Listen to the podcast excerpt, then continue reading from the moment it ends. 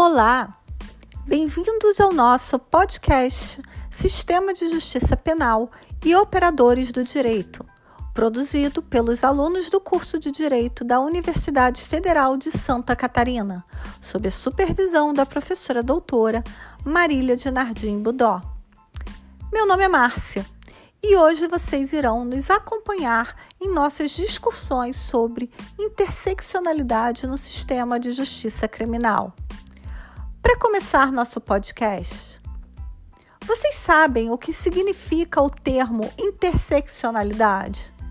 Interseccionalidade é um termo acadêmico, uma ferramenta de análise crítica.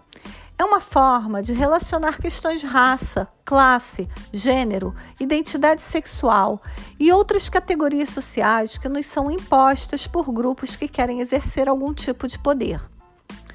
Muitos de nossos problemas de justiça social, como racismo e sexismo, se sobrepõem, se entrecusam.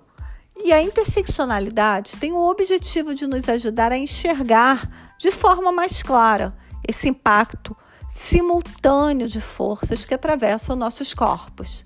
É uma ferramenta que vai ajudar a pensar na inseparabilidade estrutural do racismo, do capitalismo, do patriarcado, que colocam as mulheres negras em lugares mais vulneráveis no sistema de justiça criminal brasileiro. Entendem então como a interseccionalidade permite jogar uma luz dar visibilidade às forças que atravessam os corpos das mulheres negras. Mulheres que hoje são invisíveis em nossa sociedade como sujeito de política pública.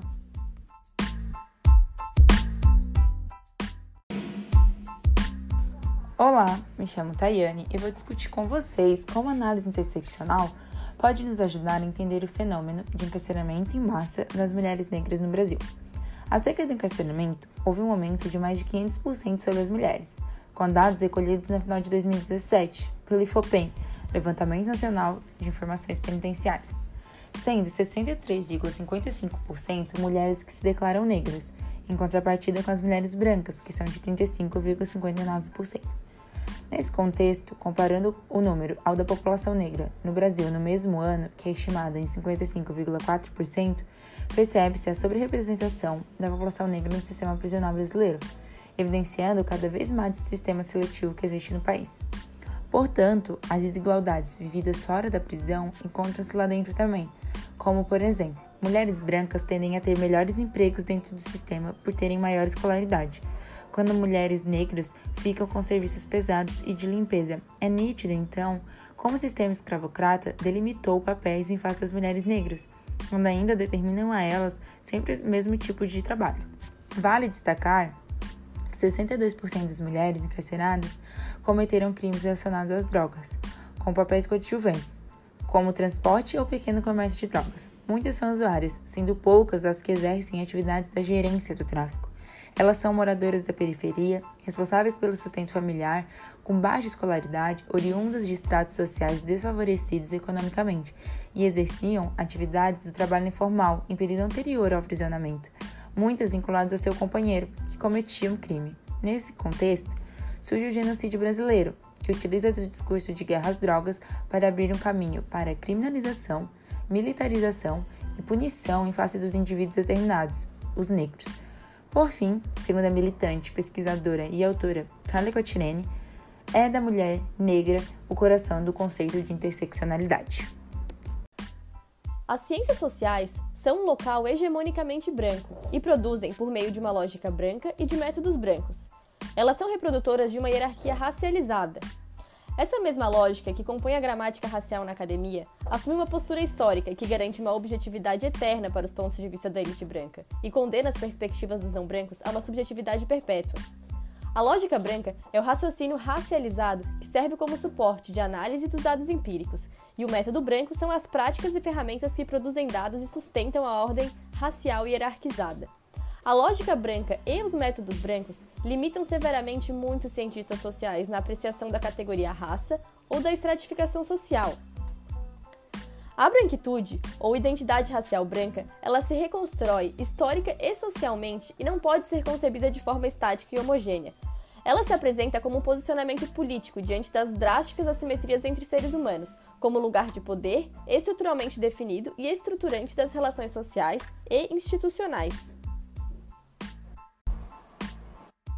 A pauta das violências interseccionais assume especial relevância no atual cenário pandêmico, em que se busca compreender como as medidas de combate à pandemia do coronavírus se inserem num projeto maior de segregação e genocídio da população negra.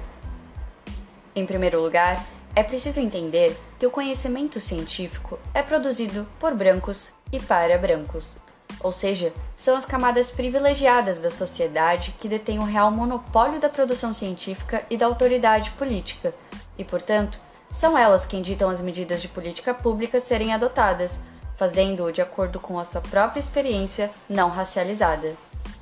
Nessa linha, quando falamos das medidas de isolamento social para combate ao coronavírus, sabemos que elas foram construídas sem pensar as implicações às periferias negras e marginalizadas.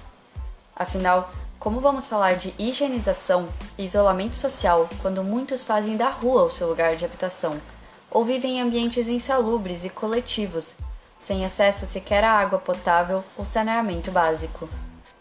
Em vista disso, cabe reflexão quem são os habitantes das periferias urbanas e por que acontece esse descaso consciente com a sua proteção? Aqui, destaca-se a herança da organização escravocrata, que impõe uma gestão racializada do espaço urbano e que determinou historicamente a ocupação de locais precários e inseguros pela população negra.